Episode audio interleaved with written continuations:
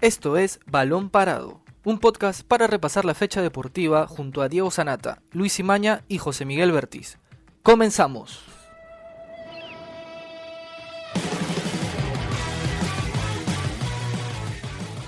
Hola, ¿qué tal amigos? Bienvenidos a una nueva edición de Balón Parado desde casa. Mi nombre es Octavio Romero. Mi nombre es Samir Balta. Y yo, Diego Sanata, y hoy día vamos a analizar a profundidad lo que nos ha dejado el sorteo de la fase 2 de la Liga 1, donde Universitario y Sporting Cristal van a compartir zona y Alianza Lima está por el otro lado. Más adelante vamos a recordar los grupos, pero la pregunta del día, el tema del día, es si Universitario es el gran candidato a quedarse con la fase 2 y por consiguiente proclamarse campeón nacional, porque el equipo de comiso se quedó con la fase 1 de ese 2020 y ahora en esa fase 2 pueden de alguna manera asegurar el campeonato la estrella número 27 que tanto están buscando y tanto se les resiste, ¿no?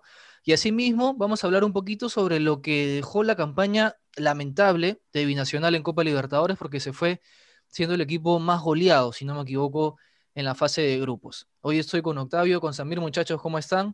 Antes de empezar con el primer tema, quiero invitar a los, a los seguidores, a las personas que están conectadas, a que comenten y si nos digan si es que la U es el principal candidato para ganar la fase 2. O si por ahí hay otro equipo que le puede dar pelea, por ahí Cristal, se habla de Huancayo, los Trujillanos. Ahí hay algunos candidatos que están de pie para dar pelea contra los cremas. Así que, Octavio, ¿cómo estás? Empiezo contigo. Eh, la pregunta es clara. ¿Tú cómo ves a Universitario en la fase 2? ¿Crees que va a poder mantener el ritmo? ¿O por ahí las bajas que tiene, porque hay algunas bajas de consideración en el inicio crema, le puede pasar factura? Sí, Diego, Samir, ¿qué tal compañeros? Este, yo creo que sí, yo creo que a pesar de, estas eh, sentidas ausencias, como bien dices, Jonathan Dos Santos es el goleador de, Universitario con 10 goles y, y, Federico Alonso ha sido el baluarte de la defensa crema en este torneo apertura. Yo creo que son, a ver, ausencias que, la van a sentir, pero tienen con qué, a ver, si, eh, con qué reemplazarlo, digo yo, y aquí también va a tener que meter mano un poco de sus habilidades como técnico Ángel Comiso, ¿no? Porque si bien es cierto, ha hecho una buena campaña con unos eh, jales extranjeros que él no trajo y que, pero que supo aprovechar. Eso sí. hay que darle el mérito. Supo aprovechar, supo ordenar ese equipo y supo continuar con lo que ya venía este, haciendo Gregorio Pérez en pocas fechas al inicio de año, ¿no? Pero como, como decía, yo creo que Aldo Corso podría suplir bien ahí en la saga central a, Federico Alonso y Zúcar, tal vez con menos gol, pero con, con movimientos parecidos, podría suplir a, a Jonathan Dos Santos en la delantera y teniendo todavía a Hover, eh, a Millán y a Quintero, que son, son otros de los jugadores que también se han repartido los goles en, este, en, este, en esta fase 1 de, universitario, ¿no? Así que yo creo que otro equipo del mismo nivel no hay, porque a ver, si Cristal ajusta el sistema defensivo que, ha venido haciendo un poco agua en las últimas fechas, podría meterse en la pelea pero después no veo otro equipo. Melgar está, está creciendo con, con Marco Valencia, eh, los trujillanos como Manucci y Vallejo creo que van a hacer una buena campaña, pero otro equipo al nivel de universitario para pelear con esa consistencia y esa regularidad, sin ser universitario, una maravilla tampoco, no, no, no, no quiero exagerar, pero creo que es lo mejor y lo más regular del torneo. No veo a otro equipo, sinceramente. Samir, ¿tú cómo lo ves? ¿Qué tal, Diego? ¿Qué tal, Octavio? ¿Qué tal a nuestros oyentes? Sí, justo la palabra regularidad ¿no? que mencionaba Octavio es lo que ha mantenido a Universitario para poder lograr esta fase 1 y sí lo veo candidato a fase 2 porque todo, todo plantel o todo equipo que, que campeón o sale ganador de una fase es por, es por algo, ¿no? Y en esta fase 2, curiosamente, este, la U recuperó también un soldado como Luis Urruti que viene con, con un doblete y como menciona Octavio, por ahora con Jover, con Millán, Quintero y, y Urruti teniendo como reemplazo, la U se, se, pone como candidato también para la fase 2, a la espera de lo que se pueda recuperar Dos Santos, que es su, su carta principal de gol, ¿no? Pero, este, ¿cómo se llama? Eh, a ver. Sí. Bueno, yo quiero recordar nada más que Hover no va a estar en la primera fecha de la U porque recibió una tarjeta roja en el último partido contra Cusco FC acabó 3-2. Y Guardera, si no me equivoco, tampoco va a estar por acumulación de amarillas en la primera jornada. Ahora, antes de continuar con ese tema, solamente mencionar los grupos para que todas las personas los recuerden y de alguna manera tengan el contexto. Universitario está en el grupo A con Cristal, que chocan en la fecha 7. UTC, Alianza UDH, Cienciano, Binacional, Cantolao, San Martín, Stein y Atlético Grau. Y en el grupo B está Huancayo, Vallejo, Manucci, Melgar, Ayacucho, Alianza Lima, que hay que ver si repunta también. Vamos a hablar un poquito de Alianza también. Deportivo Municipal, Cusco FC, Sport Boys y Yacuabamba. Eh, para muchos el grupo más atractivo sin duda es el A por este encuentro entre Cristal y Universitario. Hay que recordar que Cristal le ganó a la U 1-0 en la, en la fase 1. Eh, pero a ver, yo les digo, por ahí UTC también puede dar la sorpresa, puede dar pelea a Universitario. No creo que la tenga tan sencillo. Sí, Diego, antes de que, de que siga Samir con su idea, porque se, se, cortó ahí la transmisión, este, ya, ya, se, ya se dio a, conocer la programación de la fecha 1 y Universitario arranca contra Atlético Grau el sábado 24 de octubre. Mientras em, que, a ver, tengo aquí, Sporting Cristal juega el mismo sábado 24 de octubre contra Cienciano también en el estadio de San Marcos. Entonces, creo que la U mejor comienzo no puede tener, porque, a ver, Atlético Grau es uno de los equipos que están abajo, coleros, que están este, eh, peleando el descenso y ya Universitario además le ha ganado, ¿no? Así que yo creo que el, camino viene bien y pinta bonito para la U, ¿no, Samir? Sí, así es, Octavio. Perdón también por, por el corte, pero sí, o sea, la U ahorita este, va a iniciar un partido con un equipo, como mencionabas, que está peleando la parte baja. Tampoco hay que. Uno no, tampoco trata de subestimar al rival, pero Universitario siempre ha mostrado este, ante estos rivales que ha sido superior. Y como mencionabas al principio, ¿no? Es una labor importante la de comiso en, este, en esta etapa porque no va a contar con, con Federico Alonso y Dos Santos en un principio, pero creo que este equipo, este plantel universitario, esa regularidad, como lo vuelvo a repetir, hace que sea un equipo quizás en cierto punto superior a los rivales, ¿no? Sí, como mencionas, Diego, UTC puede sumarse ahí entre los rivales, pero creo que el rival directo de Universitario ahí es, Cristal, ¿no? Es Cristal porque... Tú, Samir, discúlpame que te, que te corte, pero ves que Corso de central, porque una cosa es Corso de lateral y otra de central, ¿le da garantías a la U abajo? O sea, porque teniendo otros centrales, por ejemplo, a Velarde, eh, por ahí se me escapa alguno más, pero yo me refiero a centrales naturales. ¿Por qué poner a Corso? ¿Corso te da más garantías ahí? No lo he visto mucho a Corso como central, pero creo que por la experiencia y por, por la garra, por, por, porque pelea todas las pelotas, creo que por eso se, se gana esa ubicación, ¿no? No es su ubicación habitual, pero creo que por, por experiencia se, se le va a probar ahí y, si, digamos, si el partido del, sábado o con los juegos universitarios le resulta comiso, no lo va a sacar. Hasta que regrese Federico Alonso y de ahí Corso, bueno, em, empieza a, pelear el puesto con Diego Chávez. Y además, eh, Samir Diego, este, considerar que a Comiso no le gusta mucho Velarde. O sea, cada vez que el, año pasado incluso ya también como que no, no lo tomó mucho en cuenta, a pesar de que con Córdoba fue que, jugó eh, más regularmente, pero ya luego con el entrenador argentino como que no, no lo ha tomado en cuenta y por, por eso que toma a Corso como primera opción, ¿no? Y, y otra cosa que yo quiero apuntar y que ya le ha pasado a la U en el 2016 y a otros equipos en años anteriores, que es una especie de relajo, yo no sé, intencional o, natural, no lo sé, la verdad, pero luego de ganar esta primera parte, el torneo de apertura, la primera fase, como, como se llame, sufren un bajón, ¿no? Incluso en el 2016 la U campeón de la apertura con Ruiz Díaz, con Flores, y luego termina quedándose fuera del playoff. Eh, le, pasó a, Sporting Cristal también años atrás, o sea, salvo Alianza, que campeón en el 2017 sin final, no ha habido otro equipo que pueda hacerlo. Yo creo que ahora la U va por, va por eso y, esperemos, como, como bien digo, para, para la hinchada crema, que no, que no sufran este relajo, ¿no? Muy aparte de, que van a sentir las ausencias de, Alonso y, Dos Santos. Ahora, yo sí siento, sí le doy la derecha a ustedes de que Universitario ha sido el equipo más regular y esta fase de dos se va a jugar acá a la vuelta de la esquina y arranca este viernes.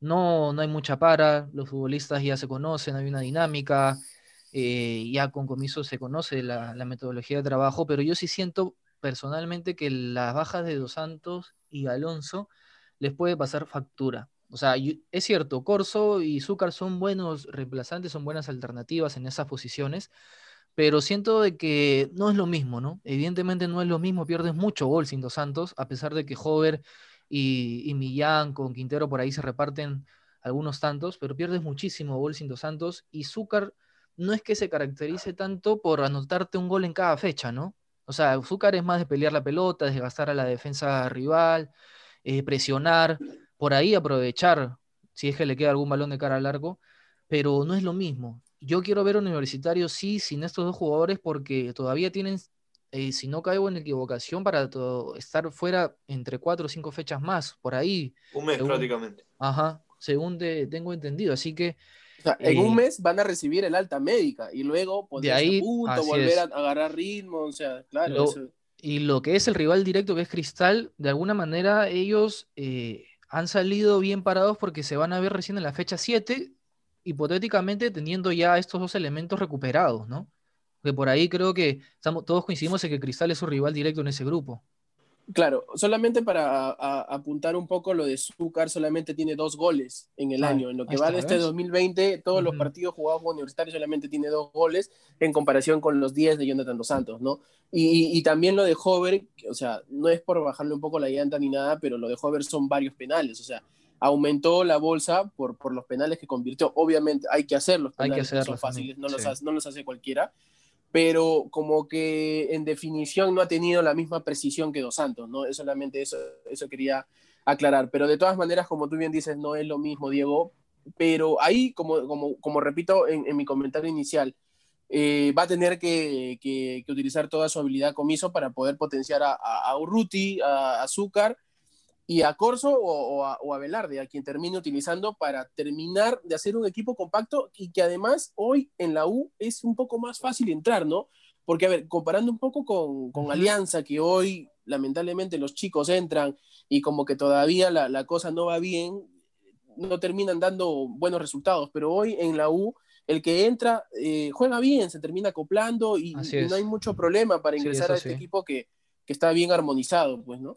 Samir, y del, grupo B, ¿a quién ves como, como principal candidato allí para llegar a unos hipotéticos eh, playoffs?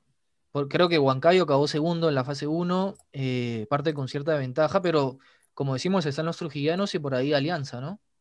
Sí, yo me inclinaría mucho por el tema de, de Huancayo que terminó segundo, porque es un, también ha mostrado una solvencia en esta, después de que se retomó el fútbol, ha mostrado una solvencia en cierto punto, con resultados quizás algunos negativos, pero para terminar segundo detrás universitario y ahí este, a casi nada de, emparejar. O sea, creo que es un candidato.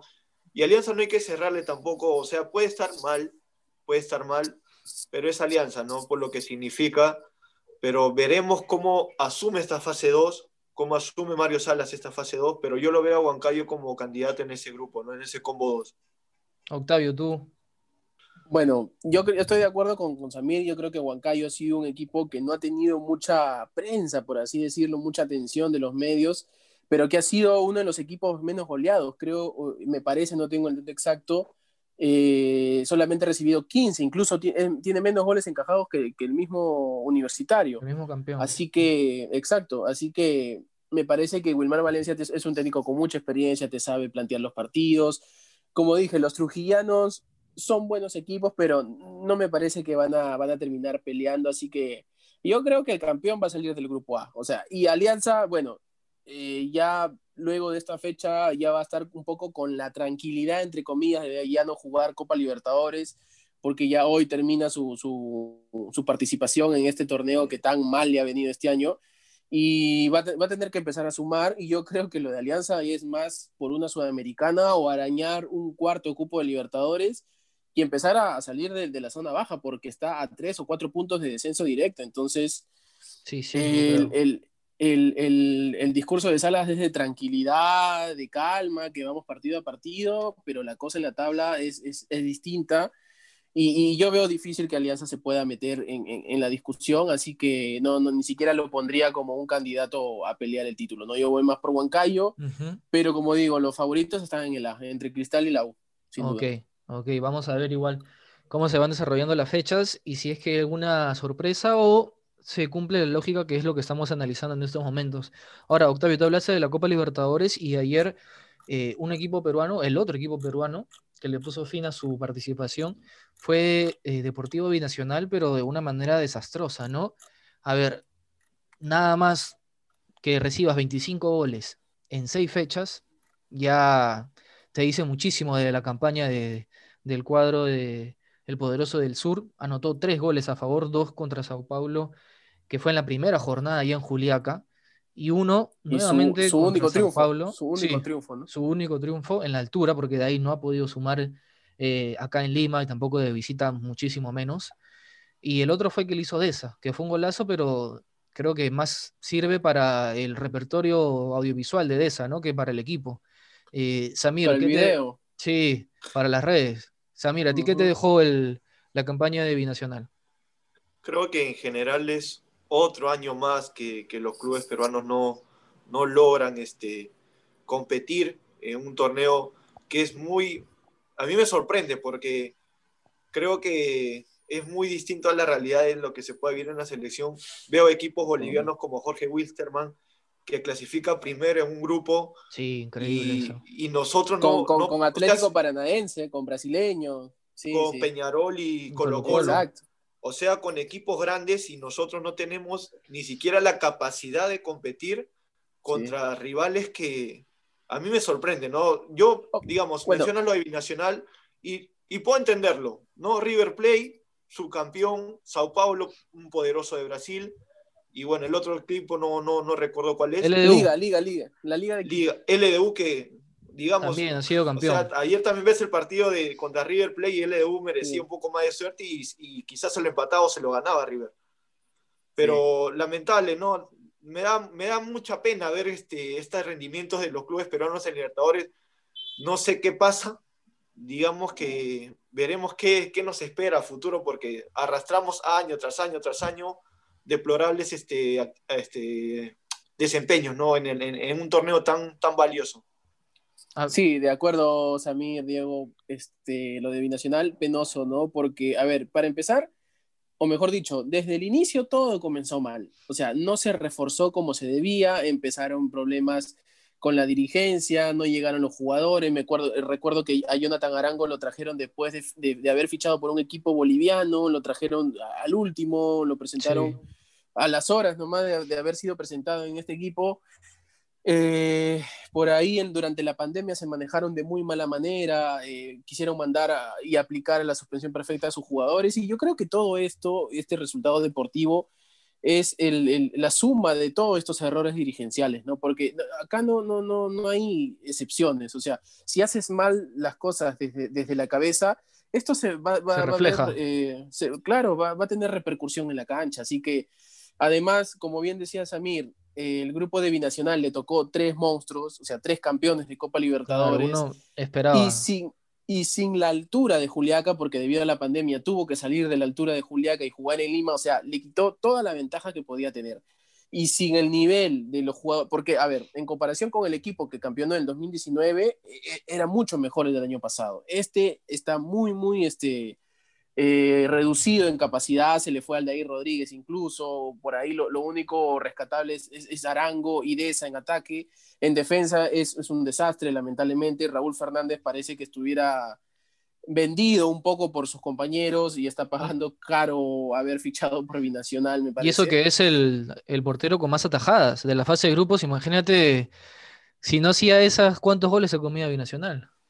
Claro, o sea, River le metió 14 goles, eh, se comió 8 en Argentina, pero sí, como bien decía el Samir, eh, el resto de Sudamérica se debe preguntar qué hace Gareca para hacer de Perú una selección competitiva, teniendo el nivel de, los clubes que, que, se muestran, ¿no? Alianza Lima es otro equipo que ha hecho un desastre en este torneo, eh, solamente ha sumado un punto, entonces, este yo creo que es lamentable y penoso además de, de, de que Binacional es, es, el, es, el, campeón, va a la Copa Libertadores como el campeón del Eso, fútbol peruano, todo, en teoría claro. el mejor equipo del fútbol peruano y es lamentablemente una desgracia por, por, por, por no faltar el respeto a los hinchas de, de, Binacional, pero ha sido lamentable no poder siquiera competir salvo el primer partido en Juliaca, como bien lo decíamos, ¿no? la victoria ante Sao Paulo, pero de ahí es un equipo que prácticamente ha cumplido con el fixture nada más. Ha salido Ahora, a la cancha a cumplir. Uh -huh. Yo entiendo que pierde muchísimo, perdió muchísimo Binacional sin altura, pero a ver, ya consciente de tus limitaciones, de que tienes a tres grandes al frente, ¿por qué no sales y no sé, eh, tomas una postura defensiva, ¿me entiendes? No, tratas de cerrar primero tu arco y después ahí buscar alguna pelota parada o algo así, pero Binacional ni siquiera defendió bien. O sea, ni siquiera hizo. O sea, sí lo hizo, pero no le salió, como tú bien decías. O sea, contra River y contra la Liga salieron a meterse al área, o sea, a, meter, a colgarse del, del arco, como se dice, pero River y, la Liga atacaron y atacaron y atacaron, que encontraron cuatro goles la Liga en Ecuador y encontró ocho River en Buenos Aires. Eh, el, nivel ha sido muy superior, ha sido muy abrumador, o sea, no ha podido ni competir, los jugadores, hay que también hablar del nivel de los jugadores, porque a ver, el nivel del fútbol peruano, si bien es cierto, es bajo en comparación al resto de Sudamérica, porque como bien dice Samir, hasta los bolivianos compiten, pero hay jugadores que pueden haber dado más eh, eh, en, estos partidos, ¿no? Por ejemplo, Yandesa, el mismo Arango. El mismo Arango que no, defiende, este no defiende nada, o sea, él solamente es un caballo de carrera que lo ve todo para adelante y solo, o sea también no tiene retorno. Sí, es, Exacto, no acompaña. Un, jugador menos a nivel defensivo. Y, yo vi después una foto de, Binacional regresándose en el avión justo que salía Arango de esa y salían sonriendo, eh, tranquilos, regresándose de Brasil. Y no, sé dónde está la, vergüenza deportiva tampoco, porque si te ha metido cinco, le metió a Sao Paulo, si no me equivoco, ¿no? Cinco no, y, eso, y eso no es nada en comparación después de, de, los ocho goles que le mete River en Buenos Aires sale Manco correteando a Nacho Fernández. O sea, yo sé que Nacho Fernández es un referente de fútbol sudamericano, campeón de la Copa Libertadores, figura en River, pero después de un 8 a 0 sales corriendo a pedirle la camiseta y luego la muestras en redes, y luego la mostró en mm. redes como si nada hubiera pasado. O sea, ya desde ahí, obviamente Manco ya está, está fuera del, del de, Binacional, pero este, ya eso marca más o menos, o sea, parece los equipos peruanos y hasta la selección de los 90, donde casi siempre que salían fuera del Perú eran goleados y lo único que querían conseguir era camisetas de los rivales. No, sí. foto para las redes. No, sí. Ha, sido, ha sido lamentable la campaña y ayer soltaron el dato, creo, de que es el equipo más goleado en la fase de grupos de la Libertadores. Sí, eh, se eh, confirmó ya hoy, es, tiene 25 goles, superó a Zamora de Venezuela. Claro este, que sumó 22 en el 2015. Mira, eh, luego viene ya Jorge Wisterman, 9 de octubre, de, Ecuador, con 21, pero sí, Binacional, desde que se juega una, una, fase de grupos con cuatro equipos por grupo, con seis fechas, Binacional es el equipo más goleado con 25 tantos, ¿no? Bueno, eso ya se ha metido en la historia, pero negativa de la Copa Libertadores. Así que ha sido una primera campaña para el olvido. Y en, su, debut, exactamente. E, eso, o sea, es, una lástima porque también, como lo dicen ustedes, es el campeón del fútbol peruano del 2019 y... eso es lo que más duele, ¿no? Claro, que deje, deje el fútbol o la imagen del fútbol peruano de esa manera. Pero no, no es el primero, ¿no? O sea, ya es campaña tras campaña. Lamentablemente es así. Ahora, muchachos, para ya ir cerrando el programa, solamente voy a recordar la fecha número uno de la, de la fase 2, porque arranca este viernes 23 de octubre, va a ser con el Cusco Melgar a las 11 de la mañana, luego Municipales por Huancayo a las 3 y 30. El sábado juega Yacuabamba Boys, Manucci con Vallejo, Universitario Grau y Cinciano Cristal. El domingo no hay partido. El lunes 26 se culmina la primera fecha con el Stein Cantolao, Alianza UDH San Martín, Alianza Lima, Ayacucho y UTC Binacional. Esa es la primera jornada de la fase 2, que solamente son nueve fechas. O sea, son nueve partidos en los cuales ganando dos, ganando tres, ya te metes arriba y por ahí puedes aspirar a allá conseguir el primer, primer lugar y meterte a los playoffs ahí. Un, detalle, Diego, solamente de los partidos del sábado y el lunes, todos van a jugarse en el Estadio San Marcos, en este sintético que, que termina dejando unos partidos horribles, pero lamentablemente por un tema de, permisos y, de mantenimiento del resto de canchas, para lo que resta del torneo se va a tener que jugar ahí los partidos del sábado y del lunes. Así que, bueno, hay que tener mucha paciencia a los jugadores sobre todo y evitar ahí las lesiones que hemos visto que son más fáciles de producirse. Ahora ya se suma el Monumental, por lo menos para tratar de darle buena a las demás canchas, ¿no? sí, así es, dentro de todo una buena noticia. Pero bien, muchachos, ya vamos cerrando el programa porque eh, el tiempo ya nos ha ganado en esta oportunidad. Mi nombre es Diego Sanata. Mi nombre es Samir Balta. Y yo soy Octavio Romero. Nos encontramos el viernes en una nueva edición. Hasta aquí llegó Balón Parado, un podcast de la República. Escucha un nuevo episodio todos los lunes, miércoles y viernes. Para más información, visita larepublica.pe slash podcast. También estamos en Spotify, Evox, Google Podcast y Apple Podcast.